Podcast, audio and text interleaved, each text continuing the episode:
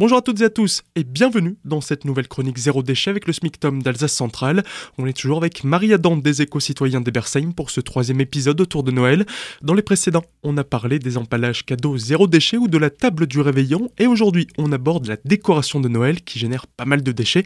Quelles sont les solutions qui s'offrent à nous? On privilégie le durable, donc soit on se décide à acheter des décorations qui vont durer et on les conserve d'une année sur l'autre. On se permet, euh, si vraiment on a envie chaque année de racheter quelque chose, ben, on peut s'acheter chaque année euh, une jolie boule de qualité euh, en verre ou que sais-je encore, ou quelques personnages. C'est pas interdit de renouveler. Et après, on peut aussi la faire soi-même, faire sa décoration soi-même à partir d'éléments naturels qu'on sera allé ramasser en forêt, pommes de pin, bouts de bois, etc. On peut faire euh, soi-même des décorations en bricolant avec les enfants, qui en général adorent ça. L'origami permet de faire des sapins absolument magnifiques. Si vous faites uniquement des étoiles dans l'origami avec tous les modèles que vous trouvez sur internet et dans des jolis papier, vous obtenez des sapins euh, magnifiques. Et ça concerne évidemment toute la maison, puisque vous pouvez décorer toute la maison euh, par des techniques naturelles qui vous permettent aussi de passer de très beaux moments ensemble, à fabriquer ces décorations et pas juste à aller les acheter euh, sur un coup de tête dans un magasin 3 francs 6 sous, des décorations qui vont durer une saison et que vous ne pourrez pas remettre l'année suivante. Justement, en parlant de sapins,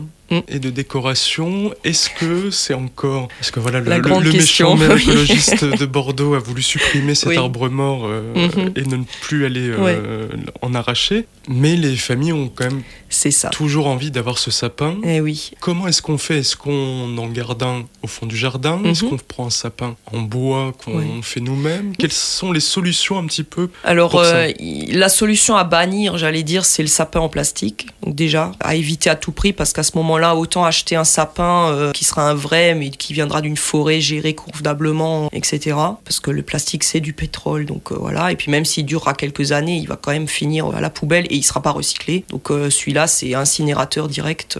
Il n'y a rien à faire avec. Sinon, oui, faut être un peu créatif. Vous pouvez fabriquer un sapin avec des rondins de bois, avec des palettes. J'en ai vu en superposant des bouteilles de bière, comme elles sont vertes en plus. Ça fait un peu étrange, mais bon, ça peut se faire aussi. Et donc, toutes les fantaisies sont permise. Effectivement, c'est encore une occasion de bricoler, de bidouiller. Et si on n'est pas, on n'a pas l'arme bricoleuse, il y a des magasins qui proposent des kits pour fabriquer son propre sapin en bois que vous pourrez conserver plusieurs années. Euh, ça fonctionne aussi très bien. Et voilà, vous avez plusieurs solutions pour passer des fêtes sans déchets. Cela vous évitera de vous retrouver le lendemain de Noël avec une poubelle remplie.